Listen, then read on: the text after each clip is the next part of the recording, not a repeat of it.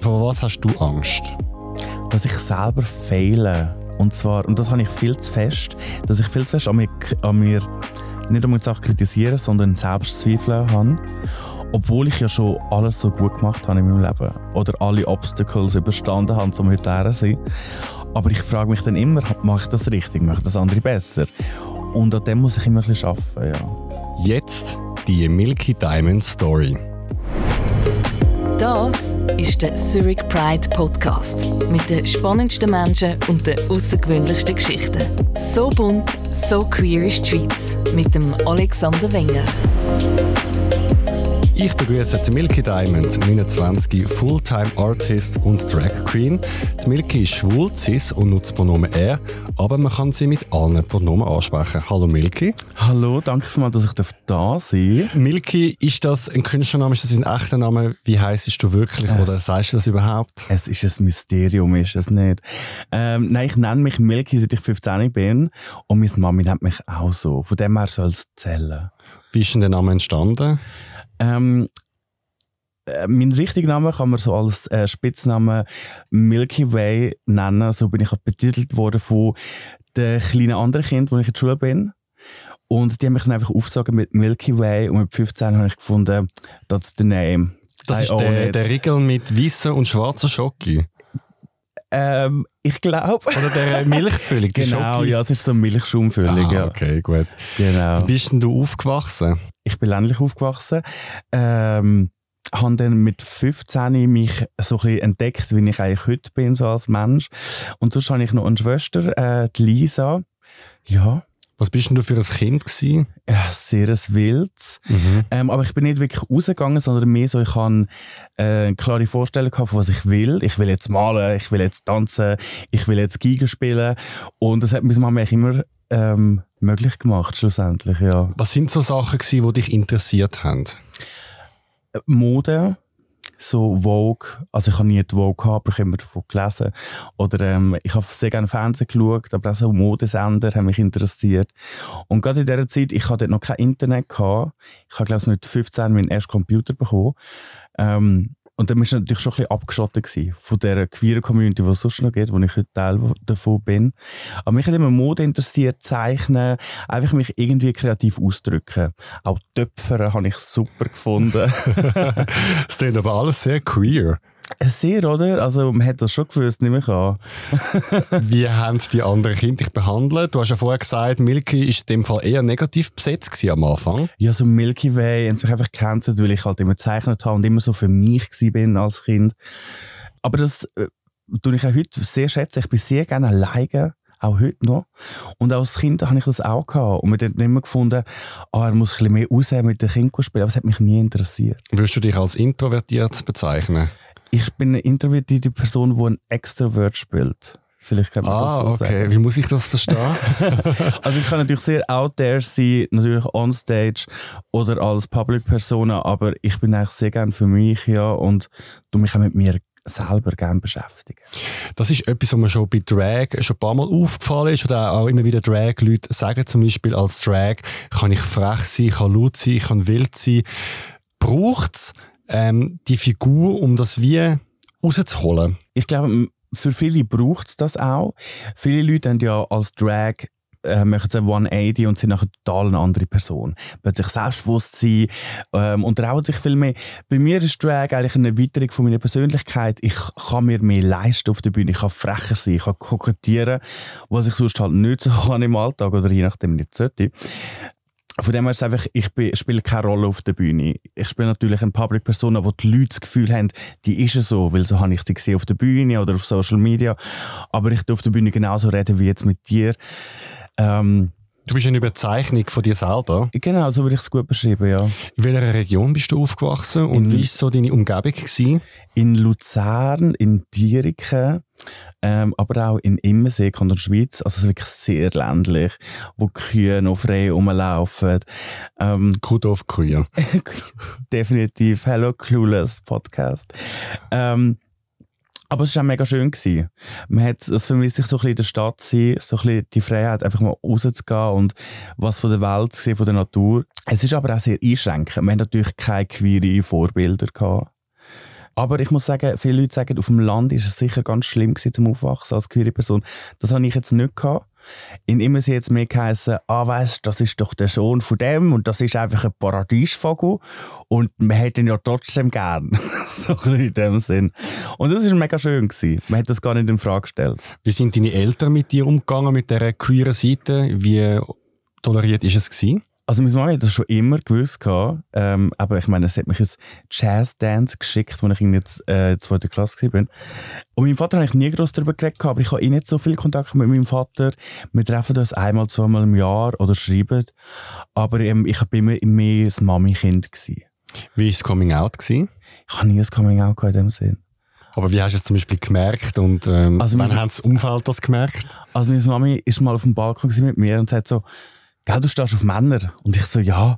Und jetzt trinken wir eine Flasche Wein. Das ist so gewesen. Das ist die kürzeste Coming Out Story ever. Ja, also ich finde auch, man muss sich, viele Leute haben so Angst vor dem Coming Out oder es wird so, wie so glorifiziert, als das ist jetzt der wichtige Moment.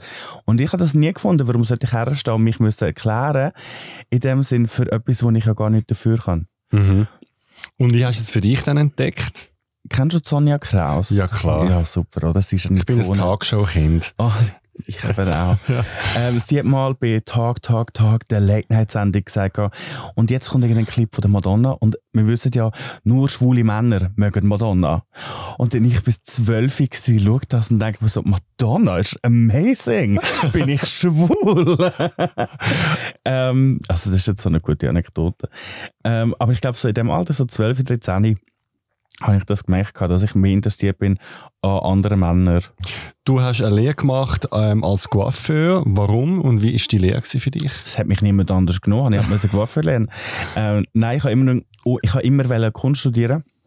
Aber halt so mit 15 gehst jetzt mal eine Ausbildung machen. Und Coiffeur hat mich noch interessiert, etwas kreativ arbeiten, mit anderen Menschen zu tun haben. Und das habe ich dann gemacht, ja, vier Jahre lang. Wie ist es gewesen? Ich habe es gehasst. Nein, es sind natürlich jeden Tag mit verschiedenen Menschen auch müssen umgehen, wo vielleicht nicht so Lust hast. Die ganzen Drahtgespräche, ah, hast du gesehen, was Heidi Klum gemacht hat und so. Das hat mich dann nicht mehr so interessiert. Und schlussendlich bist du nicht so kreativ am Arbeiten, außer du schaffst natürlich für Fashion Shoots oder für ähm, äh, Fotoshoots, all diese Sachen, dann kannst du dich ausleben. Aber so 9 to 5 als Coiffeur im Geschäft stehen und irgendwie den 15. Bob vom Tag schneiden, ist halt einfach nicht so erfüllend. Ja, du hast ja, du bist ja bekannt für deine ähm, blonden und schwarzen Haare. Hat das irgendeinen Zusammenhang mit deiner Coiffeurlehre? Ja, ich habe in der Coiffeur, ich habe glaube in sechs Monaten neun verschiedene Haarfarben auf dem Kopf gehabt. Und dann habe ich einfach so das eines von den schlimmen ähm, Drahtschäften gelesen und da ist gestanden, dass Rihanna kopiert alle Disney-Figuren. Und dann haben sie verschiedene Disney-Figuren gehabt und neben dran Rihanna und ich so, ah, das schwarz-blonde von der Cruella de Vil, das finde ich geil, das machen wir. Aha. Und jetzt sind es 14 Jahre, wo ich schwarz-blond bin. Das hast du aber immer. Es ist Ich nicht nur auch immer, äh, immer ja. Show. Genau, also meine echten sind auch, genau, Was hast du für eine echte Haarfarbe?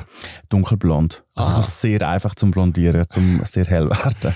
Du bist dann nachher go Kunst studieren. Was ähm, zieht dich an an der Kunst oder am Kunststudium? Das ist ja noch etwas anderes. Also ich bin sicher ein sehr schlimmer Kunststudent gewesen, weil natürlich hast du die klassischen Sachen wie Kunsthistorik. Und ich habe gedacht, so, oh mein Gott, mich interessiert das doch so nicht, was jetzt äh, in der Kunsthistorik abgelaufen ist. Mich haben einfach ähm, wieder auch so Fashion-Werbungen haben mich immer fasziniert. Ähm, oder verschiedene Fotografien, aber eher so aus den 80er, 90er.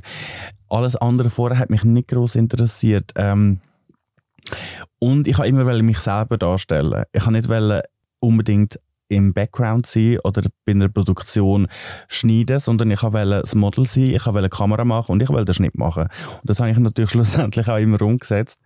Ähm, aber es war mehr so, gewesen, wie kann ich mich in verschiedene Facetten, verschiedene Rollen schlüpfen und das festhalten.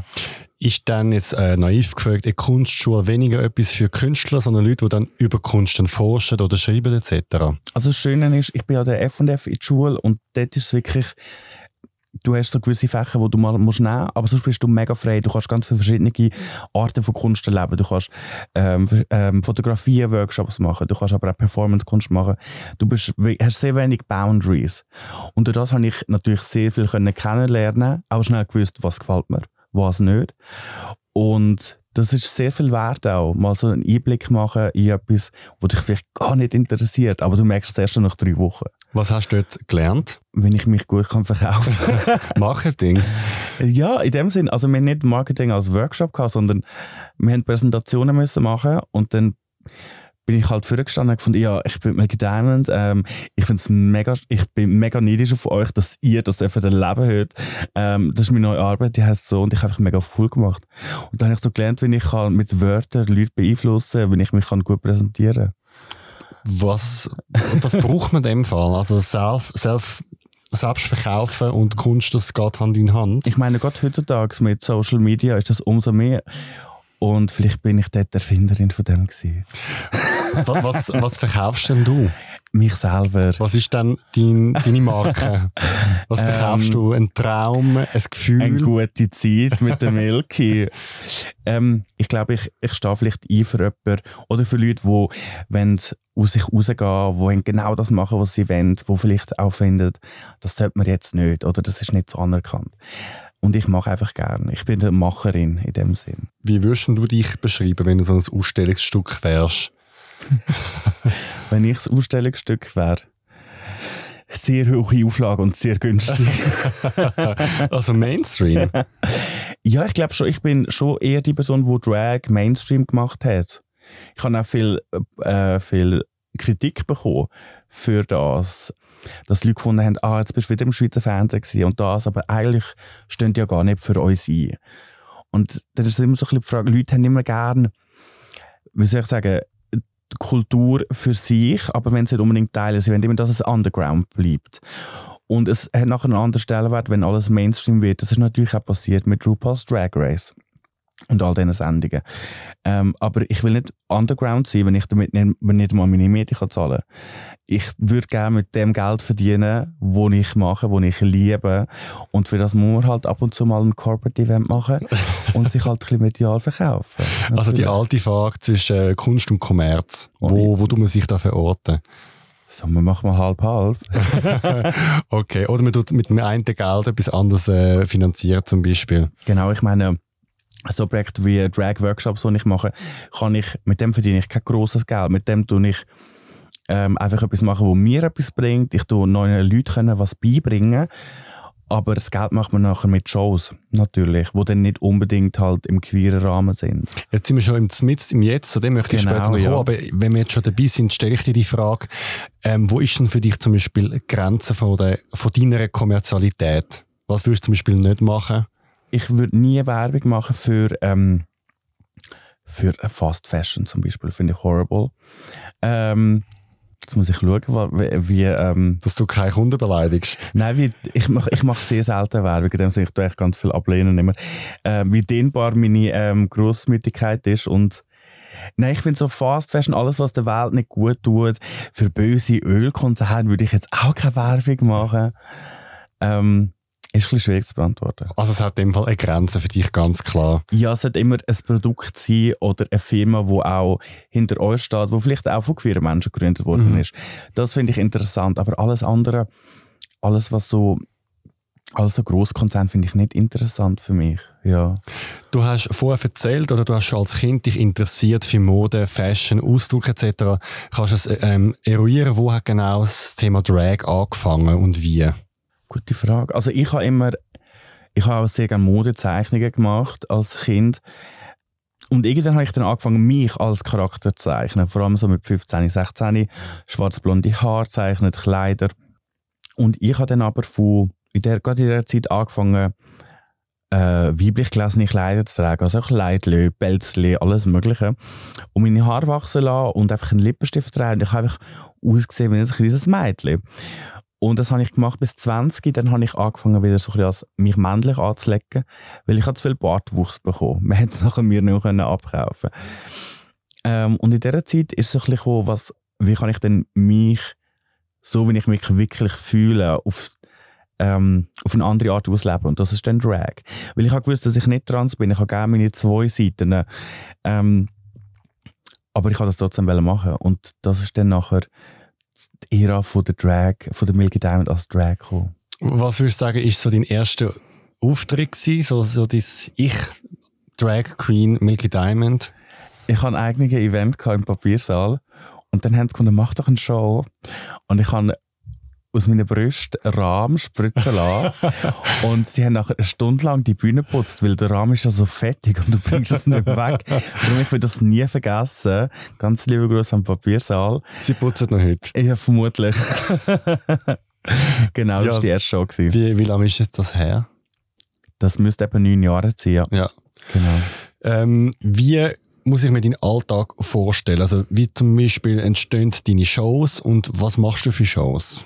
Shows in dem Sinne mache ich heute viel weniger als früher. Ich mache ähm, Bühnenshows immer noch. Meistens aber mit Musik, die ich liebe. Nicht unbedingt Musik, die kommerziell ist oder die jetzt mega berühmt ist oder gerade in Fashion ist. Das finde ich nicht so interessant. Ähm, also ich mache Shows. Dann bin ich aber eher zur Person geworden, die Shows organisiert. Wie für Pride, wo wir Dragfest gemacht haben, wo wir einfach 23 Drag-Acts auf der Bühne haben. Und da bin ich eher Produzentin geworden. Und das gibt mir heute auch viel mehr, als selber auf der Bühne müssen zu performen und sozusagen im Mittelpunkt stehen. Ich gebe das dann gerne auch ab. Und äh, wenn du von Shows redest oder von Auftritten, was für Arten von Shows machst? Also was ich gesehen habe, es gibt so die klassischen Beauty-Drags, es gibt Comedy-Drags, es gibt äh, Lip-Sync, es gibt alles gemischt. Wie muss man dich verorten? Es ist schon eher so ein bisschen Beauty-Drag. Ähm, aber auch so ein bisschen mit Comedy-Element. Also man muss nicht reden zum Comedy machen, ich mache das sehr gerne. Ich arbeite sehr gerne mit dem Gesicht, mit Gesichtsausdruck. Ähm, also ich sehe gerne so wunderschön aus und mache mich aber total lächerlich, indem ich mich mit Champagner vollsau und dann am Boden umdrehe. So Sachen finde ich lustig, ja. Man muss auch immer so ein bisschen ähm, den Moment nehmen, um sich selber können, ähm, hochnehmen. Ich finde das sehr wichtig, so ein bisschen den Humor nicht verlieren. Und was sind so Elemente, wo du alles einbaust? Also zum Beispiel Punkto Tanzen oder Gesang oder Lip-Sync. Was muss bei dir drin sein? Also zum Beispiel am Milchjugendjubiläum habe ich eine Show gemacht, die ist um die 15 Minuten gegangen. Ähm, hat Video-Backdrop gehabt, wo wir, ähm, wo ich erzähle und dann komme ich auf die Bühne und mache ein trauriges Lied, ähm, wo ich dann auch live singe und dann läuft wieder Video-Backdrop. Ich habe eigentlich eine Storyline gemacht und die Video haben eigentlich, sind auch dazu da, die Story zu erzählen und ich habe mich währenddessen umgezogen. Und am Schluss bin ich auf die Bühne voller Energie und habe dann noch einen Rap gemacht, wo wir auch ähm, selber gemacht haben. Hast du, ähm, was ist so deine Grundlage? Hast du ein, äh, ein Motto, eine Geschichte, eine Botschaft? Willst du provozieren? Mit was für Ideen entstehen so Auftritte? Ja, also gerade heute, die Shows, die ich heute mache, die mache ich schon lange. Schon länger, die haben immer vielleicht ein, bisschen ein, andere, ein anderes Element. Aber es sind immer so ein bisschen, ich will mich einfach ausleben und eine gute Zeit haben. Und das muss nicht unbedingt eine Message haben. Man kann sich immer fragen, ist denn ein Mann in einer Perücke, der jetzt auf der Bühne ein trauriges Lied singt, wie er sich nie geliebt fühlt? Ist das nicht schon eine riesen Message? Oder muss man nachher noch Pride Flag aufhalten? Ja. Es sind, es sind immer so ein bisschen Ebenen, wo man sich das kann fragen kann. Aber ich mache sicher nicht klassische Drag-Shows, wo man jetzt würde erwarten mit Death Drops oder Dips, wie man es richtig nennt. Was ist das? Das ist, wenn man so am Boden geht, als wäre man tot. Aha. Ich kann das nicht. Tessa Testigal kann das sehr gut. Ich leider nicht, ja. Ist es das, wo man so ein Bein so anwinkelt Ja, und dann genau. so, als, man, als würde man ohnmächtig werden? Ich würde sagen, das tust du nachher schnell üben, gell? Dass das nächste Fall. Mal gesehen. Ja. Genau, weil das ist natürlich so ein bisschen die Art von Show, wo RuPaul's Drag Race mega aufzeigt, wo die Leute finden immer, ah, das ist eine Drag-Show. Aber eigentlich haben sie keine Ahnung, was man sonst noch machen kann. Du hast gerade gesagt, oder RuPaul's Drag Race ist das, wo ein Bild prägt von Drag. Kannst du mal deine Wikipedia-Definition von Drag geben? Drag ist, alle können Drag machen. Drag kann schön sein, Drag kann ähm, sexy sein, du kannst Showgirl sein, du kannst aber auch aussehen wie ein Alien. Es gibt also keine Boundaries mehr, finde ich. Für mich ist aber wichtig Execution. Es muss immer gut aussehen im Sinne von, das, was du machst, braucht irgendeine Technik und die musst du irgendwo lernen. Ähm, und natürlich hat man, ich tu mich auch jedes Jahr weiterentwickeln. Man braucht immer mehr Übung und irgendwann hat man das draussen. Aber ich finde, Drag ähm, braucht eine gewisse Übung und Technik, ja, damit es nach etwas aussieht. Gibt es Sachen, die für dich fix drin sind? Also wie unterscheidet sich zum Beispiel Drag von anderen Kunstformen, die wir haben? Oder ist die Frage nach den Grenzen schon auch problematisch? Ich glaube, es ist recht fluid heutzutage. Es gibt auch zum Beispiel Cosplay. Es gibt ja auch Leute, die sich schminken, äh, bereit machen, aber sie spielen eine Figur, die es im, im Anime gibt oder im Manga oder so. Ist das denn nicht auch Drag? Das frage ich mich schon länger. Oder ist, machen wir Cosplay? oder auch, ähm, Crossdressing, was ja auch so ein bisschen eigentlich einen negativen Ton hat. Aber ich habe gerade einen guten Artikel darüber gelesen das ist ja auch Drag, es geht alles in die gleiche Richtung. Ich spiele eine andere Person oder ich tue mich meine eigene Persönlichkeit erheben. Und das ist in der Kunst je nachdem auch so. Also ich finde alles, alles ein bisschen flüssig, ja. Kann man dann sagen, Drag ist ähm, e-, eine Figur, die nicht einem selber ist, entweder eine überzeichnete Figur oder etwas ganz anderes. Und es hat, also das ist meine doch immer übertriebene Elemente drin. Also Sachen, die extrem gemacht werden. Und zum Beispiel die Augenbrauen, die sehr weit oben gemacht werden. Würdest du Definition zustimmen? Würde ich zustimmen, ja. Und gerade das Extreme braucht es dann auch, um sein eigenes Gesicht auch verändern oder seinen Körper. Ein mega enges äh, Korsett anschnallen, wo man für zwei Stunden aushalten, ist ja dann auch schon eine extreme Veränderung. Ich würde dazu stimmen, ja. Was sind so falsche Mythen über Drag, die in den Köpfen umschwirren? Dass Drag-Queens immer zu spät sind. ich bin wenn schon pünktlich oder zu früh. Ähm, das finde ich recht schwierig, weil die Leute finden immer, Drag Queens sind unprofessionell, sie betrinken sich immer. Ich betrinke mich sehr gern nach der Show, aber nicht vorher. Und ähm, das tue ich auch immer den Leuten sagen, die neu Drag machen finde immer so, dann doch einfach professionell verhalten, weil es kommt nachher alles zurück zu allen anderen. Weil das habe ich, höre ich immer noch, dass die Leute finden so, ah, ihr Drag Queens. Mhm. Das ist sicher ein grosser Mythos, dass wir unprofessionell sind. Hast du einen Mythos, wo, du, wo ich selbst beantworte? Ähm, ich hätte jetzt noch gedacht, dass, ähm, dass das alles Bitches sind. Im Sinne von, dass man nicht ist vor und hinten gegeneinander schafft, zum Beispiel. Aha, das gibt es auch natürlich. Ja. Aber ich weiß nicht, ob, ich meine, das Roasting oder das ähm, sich voreinander ja. ähm, ein bisschen provozieren und äh, äh provo ja, das ist ein Teil von der Show. Und ich meine, ich habe mich dann auch schon gefragt, ist es nur Show, ähm, hat es äh, eine Basis, ist es eine Mischform? Wie würdest du das beschreiben? Ja, also gerade äh, Roasting macht ja vor allem dort Hella Grand in Basel. Und ich bin immer sehr gerne bei dieser Show dabei. Es ist wirklich sehr amüsant. Und dort denke ich mir, oh mein Gott, das ist so fest unter der Gürtellinie. Und nachher sind wir Backstage und finden so, oh mein Gott, das ist so lustig Mhm. Weil man weiß, jeder weiß voneinander, wir arbeiten alle seit Jahren zusammen, die meisten. Man weiß so, was ist die Grenze und wo gehe ich nicht her. Und das weiß eigentlich vorher schon. Und ich finde immer, du kannst nicht jemanden roasten, den du nicht kennst. Ähm, nur wenn du etwas gehört hast über die Person, das kannst du nicht machen. Ich finde, Roasting ist etwas sehr Persönliches. Das machst du am besten unter guten Freunden. Genau. Weil zum Beispiel bei RuPaul's Drag Race wird er recht geroastet, oder? Genau. Aber wahrscheinlich ist es auch ein Teil auch von der Kunst oder von der Show und äh, dort geht es dann so ins, ins Comedy rein dann. Ja, oder zum Beispiel, ich meine, ich und du dort das auch sehr gerne auf Social Media roasten und die Leute haben mich auch schon gefragt, so, ja, aber wieso hassen die euch? Und echt, du dort ist meine beste Geschäftspartnerin, wir lieben uns. ähm, aber es ist auch gut, ähm, wenn das dann so ein bisschen überkommt, ja. ja. das ist auch ein bisschen Teil von der Show, wie ja. du gesagt hast. Es gibt ja nichts Besseres als ein guter Streit in der Öffentlichkeit, Natürlich, oder? das wissen wir seit Jahrzehnten, oder? ja. Ähm, noch schnell ein bisschen zu deiner Kunst. Wie viele Kleidungsstücke hast du und was hast du dort für einen, einen Stil? Ich habe früher habe ich alles Mögliche drei gehabt. Und seit 2019 bin ich mir so ein bisschen Collector geworden. Ich ähm, bestelle mir immer ein Kostüm vom Chivomir Thomas GF. Er ist ein Designer aus der UK. Er schafft immer mit Vinyl ähm, und Chiffon und so Sachen. Und er macht dir jedes Kleidungsstück auf deine Maß. Ähm, und ich bin einfach ein bisschen obsessed von seinem Look. Es ist alles so ein bisschen futuristisch. Ähm, so, ich stelle mir dann immer vor, ich wäre so ein futuristische Mafia-Bossin, wenn ich das anhabe. Und von ihm habe ich jetzt etwa, ich glaube, zehn Stück, äh, die ich über die Jahre gekauft habe. Und sonst die andere Seite vom Milky, der andere Teil vom, Kle vom Kleiderschrank, sind eher so ein bisschen klassische Hollywood-Roben äh, mit Federn und so. Das ist das, was ich so mag. Und ich kaufe eigentlich nur noch die zwei Brands, entweder Federn oder der Givomir. Tust du auch selber designen und schneiden? Ich bin viel zu untalentiert für okay. das. Und vor allem, man soll doch lieber die Leute zahlen, die das gut können. Ja. Ja. Und Make-up, hast du da auch ähm, eine Vision oder wie sieht es da aus? Ich habe immer so mein Standard Pretty Face, wo ich seit Jahren mache und heute fürs Make-up brauche ich 30 Minuten. Ich nehme mir aber gerne zwei Stunden so zum Anlegen, Make-up machen, Perücke, dazwischen etwas trinken oder eine Zigarette rauchen. Aber ich schaffe es in 30 Stunden, äh, 30, in 30 Stunden wäre ein ja. bisschen lang für ja. das Wochenende.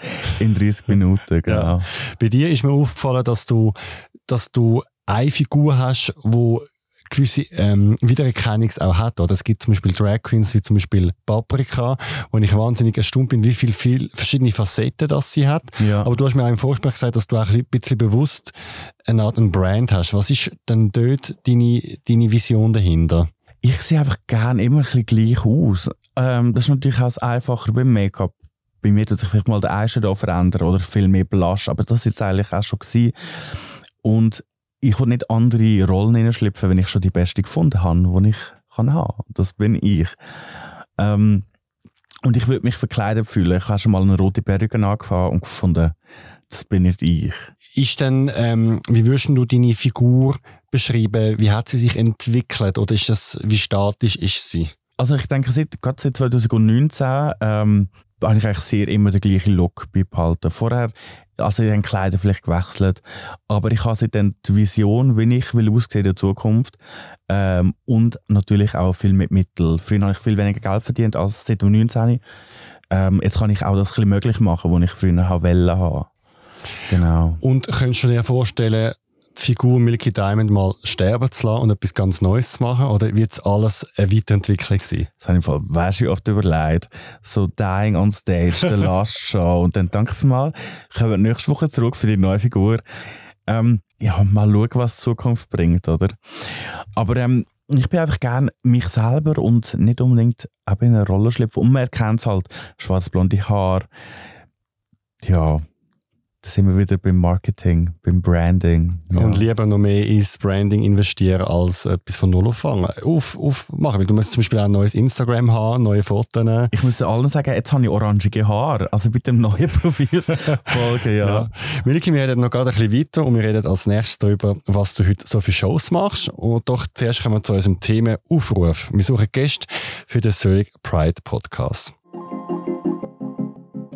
Du findest, Zurich Pride ist mittlerweile zu groß, zu kommerziell und zu unpolitisch und du wirst gern back to the roots. Zurück zu einem Kampf gegen Polizei und System. Ein guter Queer ist für dich links und antikapitalistisch. Wenn du willst, mal kritisch über Zurich Pride reden, dann komm in Zurich Pride Podcast und das Thema demnächst heisst Meine Kritik an Zurich Pride. Wird mein Gast, schick ein E-Mail an podcast.zhpf.ch. Mehr Informationen zu uns gibt es auf zurichpridepodcast.ch, folgt uns auf Instagram und Facebook und abonniert uns jetzt auf Apple Podcasts und Spotify und aktiviert die Glocke. So bekommst du einen Push bei einer neuen Folge. Du kannst uns ebenfalls bewerten in deiner App. Produktion von dieser Folge Kevin Berg. Zurück zu dir, Milky. Ähm, wie sieht denn heute so dein Alltag aus? Also wie viel, also lebst du von Drag und wie gut? Äh, ja, ich lebe von Drag. Äh, man muss immer unterscheiden zwischen Saison. Meine Saison fängt schon im September an und ist so bis Ende Januar. Und dann habe ich meistens so zwei Monate Zeit für mich, wo ich sage, ich schaffe nicht. Schlussendlich schaffe ich natürlich trotzdem irgendwo wieder. Ähm, aber eigentlich brauche ich so ein bisschen die zwei Monate, Februar, März, um mich vorbereiten für ähm, für den Sommer, ähm, zum schauen, was für Kostüme muss ich kaufen, weil in der Hauptsaison habe ich einfach effektiv keine Zeit. Ich tue dort auch zum Beispiel Songs planen, die wir neu aufnehmen, die ich mit der Sarah Robbins mache. Ich tue dort auch zwischenzeitlich neue Shows proben. Also eigentlich alles, was ich so ein Jahr durch mache, tue ich eigentlich im Februar, März zusammenstellen. Warum gibt es eine Saison in Drag?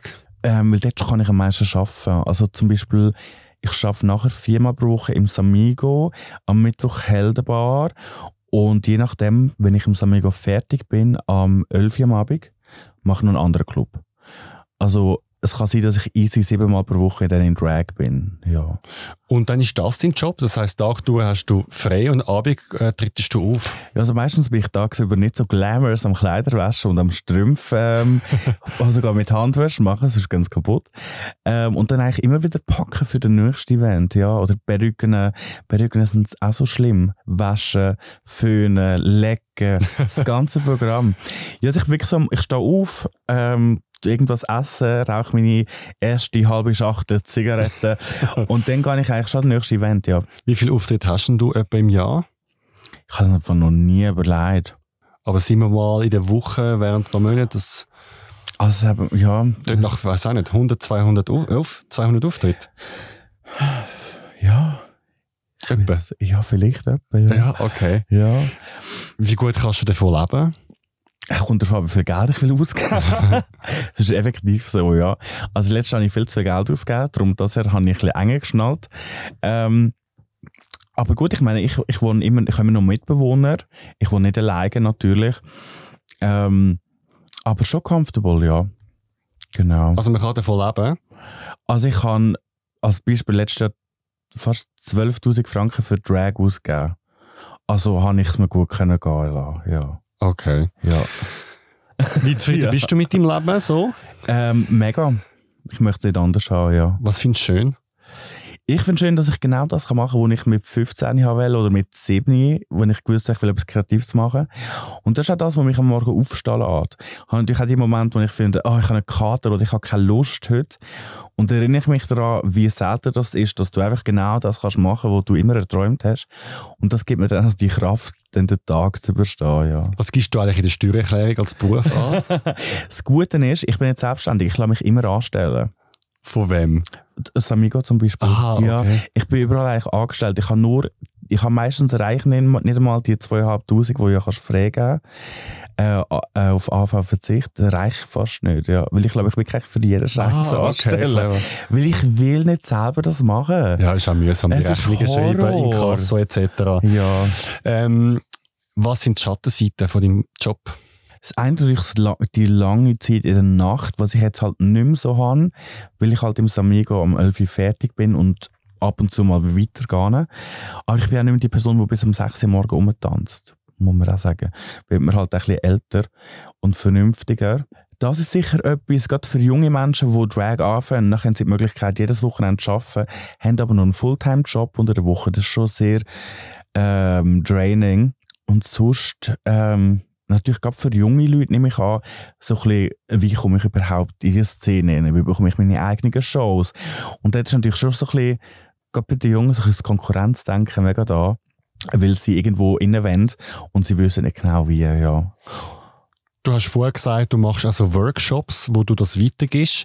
Es gibt den Begriff von Drag Mutter, also wo sozusagen ihre Baby Drags, oder ich weiß nicht, wie die heißen, äh, dann erzieht Baby Drags. ja, okay. Baby Drags. Wie, wie läuft das Geschäft oder die Erziehung von den, vom Jungspund? Ja, Zuckerbrot und Peitsche natürlich. ähm, nein, ich muss sagen, Workshop ähm, ist wirklich etwas, was mir am meisten gibt in diesem Job. Den Leuten etwas Neues beibringen. Wir haben zum Beispiel einen Schauspieler, der mit ihnen Schauspielunterricht macht. Wie finde finde ich meinen Charakter? Dann haben wir die Move de Mirabelle. Sie ist super Make-up-Artistin und Drag Queen. Sie zeigt ihnen genau, wie elevated und ein krasses Drag-Make-up kann sein, was ich nicht kann. Und dann haben wir auch noch eine Choreografin, die mit ihnen probt. Also sie bekommen wirklich mega viel beigebracht in diesen vier Tagen. Und es freut mich einfach so, so ein bisschen, wie so ein bisschen als Mami einen Schubf geben in diese Welt, ihnen was Neues zeigen. Was, was sind so die wichtigsten Sachen, wo du ihnen auf den Weg gehst und wo sind deine SchülerInnen blauäugig? Ähm, alle haben das Gefühl, es ist so ganz einfach. Und ja, dann macht er mal den Show und dann dort und sie haben das Gefühl, es ist so ein bisschen easy. Man sieht nicht so, wie viel Probe dahinter steckt, wie viel Vorbereitung. Ähm, das sicher, wo die Leute ein bisschen blauäugig sind, also nicht nur Baby Drag, sondern die ganze Gesellschaft oder wo Leute, die Drag Queens buchen und das Gefühl haben, ah, du bist ja nur fünf Minuten auf der Bühne. Dabei gibt es natürlich viel mehr dahinter. Und was ich ihnen so ein bisschen mitgeben ist, es sollte einfach nicht probieren, sich mega zu verstellen für irgendetwas. Man muss sich selber treu sein und auch nur das machen, auf was man Lust hat. Auf was muss man aufpassen in dieser Branche? Also zum Beispiel, ähm, wird man gut behandelt? Ähm, wird man anständig gezahlt? Wo sind so die Fallen? Ich finde, man soll immer wissen, wo man angefangen hat. Dass man immer sich bewusst ist, die Person hat mir mega viel gegeben oder der Club hat mich mega unterstützt. Auch wenn du dann Jahre später vielleicht viel mehr Geld kannst verlangen, dass du immer wieder denkst, so, dort kann ich wieder mal vorbeigehen. Ähm, das ist so ein bisschen wichtig. Nie vergessen, von wo man kommt, in dem Sinn. Ähm, und sonst halt, ich meine, das Nachtleben verführt halt mega.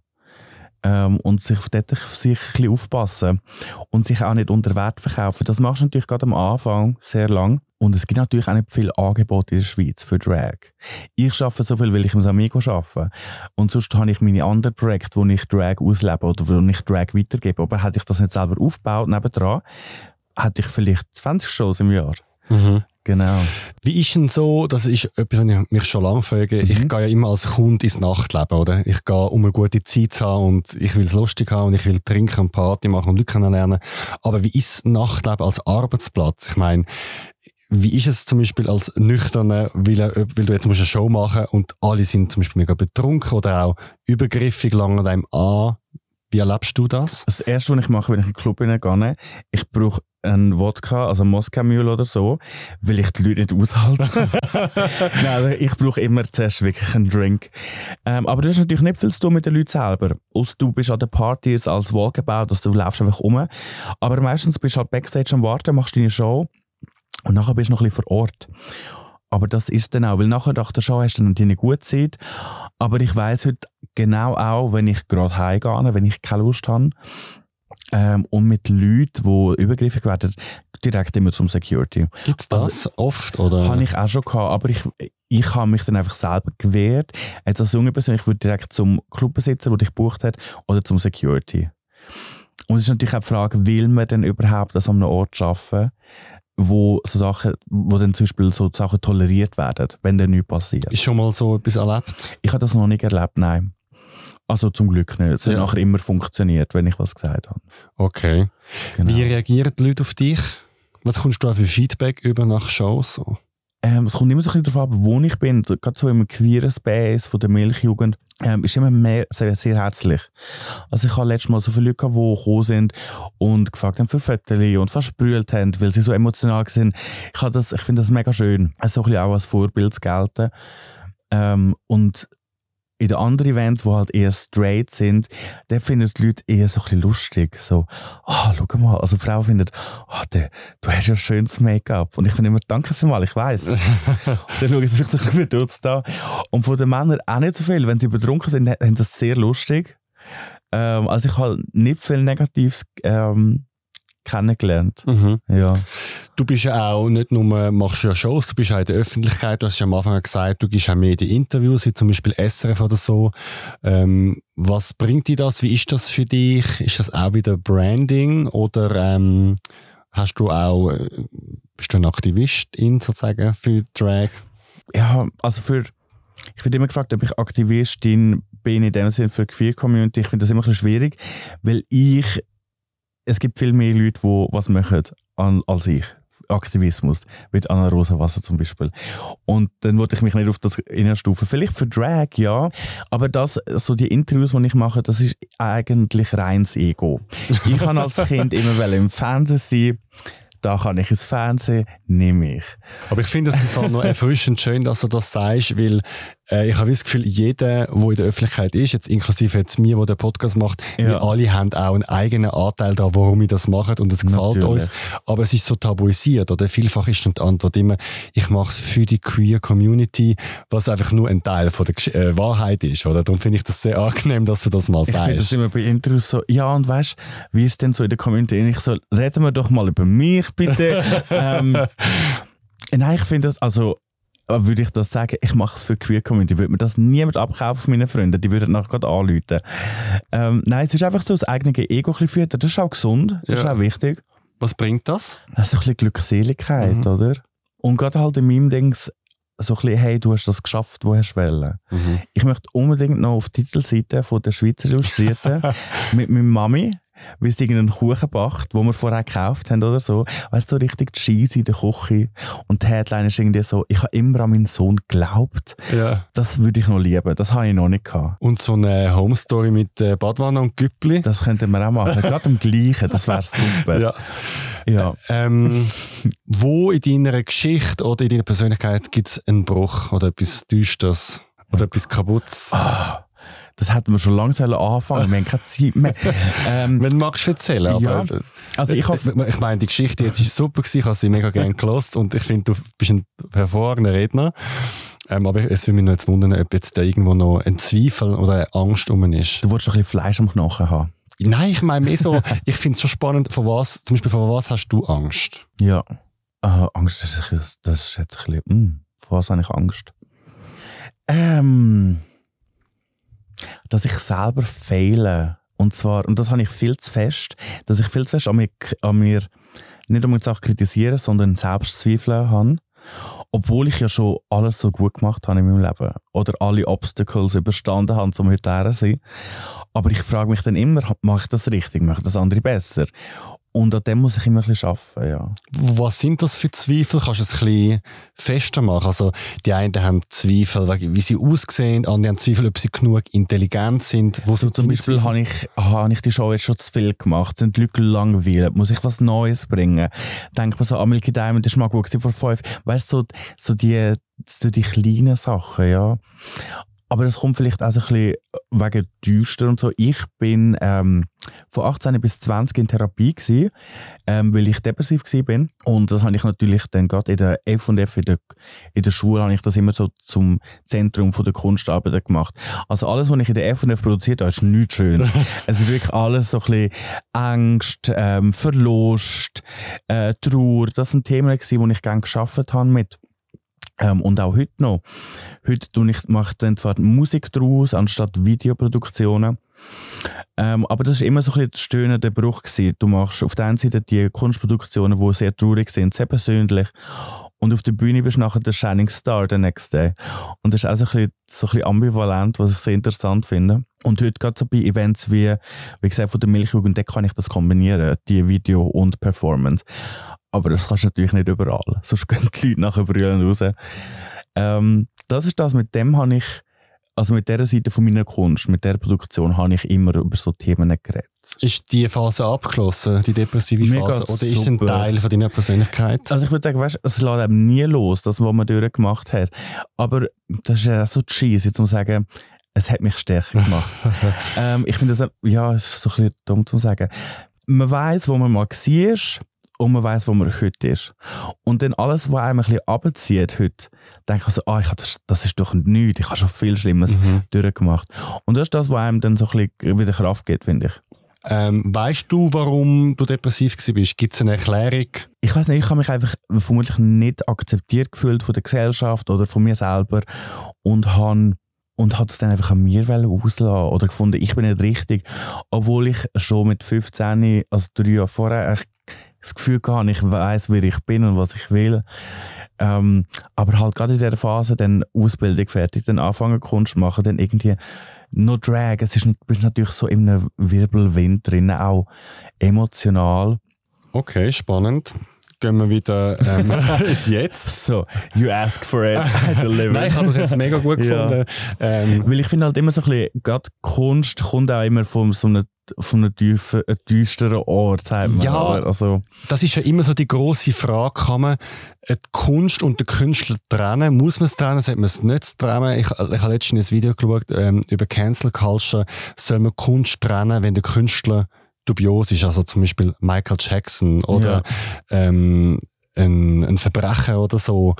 Und das heißt ja, dass ja Kunst und Künstler irgendwie für immer irgendwie verbunden sind. ich und finde aber auch, ja. und äh, ich finde das eben eine spannende Frage, oder? Und äh, darum, darum habe ich es jetzt äh, wissen von dir.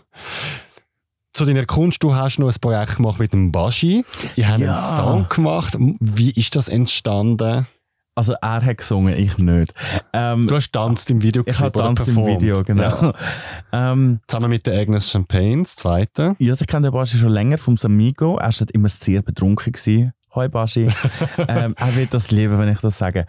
Und dann hat mich Universal angefragt, ähm, weil sie haben einfach wollen wissen, hey, er hat da das Lied, wir haben eine Idee fürs Video, können wir uns treffen? Und sie haben so ein bisschen abklären, ist es okay, dass er als weißer straight Artist ein Drag wäre oder Drag Queens im Video hat. Und dann haben wir einfach mal diskutiert und ich habe gefunden, er muss unbedingt in Drag dort sein. Was gibt's besser als der Baschi in Drag? Mhm. Vor allem, was halt so ein bisschen, meine Mutter hat Baschi gelassen. Und ich finde das auch ein schöner Bruch für ihre Generation. Mal was anderes zeigen. Und das hat er definitiv geschafft, ja. Bist du zufrieden mit dem Projekt? Ich finde es super. Ja. ja. Es ist natürlich nicht lang gegangen und die queere Community hat auf Instagram sich das Mund zerrissen. äh, Das machen, das machen wir ja immer, oder? wir, ja, ich glaube, es ist Ja. äh, eine Eigenheit, aber das ist ein anderes Thema, das können wir auch mal gerne behandeln. Ähm, wie bist du mit dieser Kritik umgegangen? Du hast es vorher schon gesagt, ein hetero cis weiser Dude, der jetzt unsere queere Sache macht. Also ich muss sagen, persönlich, ich habe fast nichts von der Kritik gelesen. Oder ich habe es überflogen, weil es mich gar nicht interessiert hat. Ich habe gefunden, äh, ich habe da mitgemacht. Äh, ich habe nur irgendwie jemanden gehabt, der mir geschrieben hat, so, ja, wie kannst du hinter dem stehen? Und ich habe gefunden so, und wer bist du jetzt? also, ich kann, ich finde das immer schwierig, wenn die Leute sagen, ja, du tust Kultur verkaufen an den Mainstream, wie wir das Thema schon hatten. Ich bin immer noch Kultur. Ich bin meine eigene Kultur. Ich kann immer noch entscheiden, was ich mit mir selber mache. Ich stehe nicht her und sage, ich stehe für alle Drag Queens oder für alle Queer, queer People. Es bin ich. Und das muss man immer so ein bisschen unterscheiden, ja. Aber das ist ja etwas, was mir im Queer-Bereich schon oft aufgefallen ist, dass es ähm, sobald es eine gewisse Größe erreicht, also ich kann jetzt noch unser eigenes Beispiel nehmen von der Zurich Ja. Pride, oder sobald es eine gewisse Kommerzialität hat, wie Sponsoring oder eben Werbung, dann ist gar Kritik da. Also man, kannst du dir das erklären? Warum sind wir Queers, ich sage jetzt mir bewusst, wa- was beschützen wir da? Ich glaube halt gerade gerade bei der Zurich Pride, wo ja so viele Leute kommen und so viele Leute kennen, wirst du so viele verschiedene Meinungen hören und immer jemand wird lauter sein als die anderen. Und es sind immer, es sind meistens die negativen Sachen, weil wer sagt schon wöchentlich, oh, das ist so gut gewesen. Du hörst eher immer das Negative. Und ich glaube auch so ein bisschen als Queer People, vielleicht wollen wir auch ein bisschen mehr anecken. Vielleicht wollen wir sagen, hey, wir sind voll da und unsere Meinung ist wichtig, weil wir werden sonst nicht gehört von der Gesellschaft. Darum sollte es euch doch viel wichtiger sein. Habe ich das gut gemacht? Ja, vielleicht. Ich muss das noch Ja. verarbeiten, aber es ist mir jetzt, Ja, jetzt unabhängig von Zurich Pride, eben auch bei dir oder bei anderen, wir haben irgendwie als queere Leute, habe ich das Gefühl, andere Maßstab an uns selber in der Familie. Und wir sind Ja. selber unsere härtesten, kritischen Kritiker, während die anderen, und darum hast du sich gar nicht mehr getraut, etwas zu sagen, fighten mir wegen allem. Oder du darfst das nicht machen, du bist zu kommerziell, du verkaufst Ja, ja. dich den Banken, das ist kein echter Aktivismus, bla bla bla. Und ich frage mich, was ist so der Boden? Warum, woher kommt das? Ja, also ich, Auch das Ja. Judge oder sich beobachten und so. Gossip ist ja ein Riesenthema. es sind einfach viel zu viele Leute, haben damals Meinungen, die sie einfach nicht sollten haben. Ja. Oder einfach niemand sollte interessieren. viele Leute haben einfach das Gefühl, sie sind irgendwie wichtiger ähm, und man muss halt immer so ein bisschen auf den Boden kommen von, ähm, von allem. Und ich finde halt gerade mit vielen Themen, die wir in der Queer-Community besprechen, oder man hört, finde ich, ab und zu, dann einfach mal hersetzen und tief durchschnaufen. It's not that deep. Ja. Einfach mal alle, ja, Alle mal chillen. genau. Ja. Nochmal zurück zu dir. Ähm, wie stellst du dir deine Zukunft vor? Und kannst du dir vorstellen, als Drag in, in, in die Rente zu gehen? Mhm. Also ich glaube, so als Figur oder dem Sinne würde ich immer da bleiben oder habe ich vor. Aber ich werde vielleicht andere Aufgaben machen. Ich werde nicht mehr auf der Bühne stehen, sondern ich werde dann eher äh, die Puffmutter behind the stage sein, die sagt, und jetzt auf die Bühne. Nein, ich glaube, ich werde immer so was Kreatives schaffen. Aber natürlich irgendwann auch nicht mehr mir das Bein verrenken. Ja. ja. Und ich glaube, dass du nicht jetzt so ein bisschen, ich meine, die Workshops oder Dragfest, wo ich junge Drag-Acts auf die Bühne tue, das ist ja auch eigennützig. Ich mache das, damit die mich alle mal besuchen, wenn ich alt Im bin. Altersheim. ja, natürlich. Es kommt ja sonst niemand. Die queer Altern. genau. Genau, ja. Und ich glaube, das ist auch so ein bisschen zum Wort Legacy, wo man immer gehört, oder auch bei RuPaul's Drag Race. Ich glaube, das ist meine Legacy irgendwann, dass ich einfach ganz eine andere Generation von Drag in der Schweiz habe können Drag zeigen und so ein bisschen an der Hand nehmen. Und wenn das die Legacy ist, dann bin ich stolz drauf. Das ist doch ein schönes Schlusswort. Vielen Dank, Milke, für deine Zeit. Danke euch vielmals, merci. Menschen, Geschichten, Emotionen. Das ist der Zurich Pride Podcast.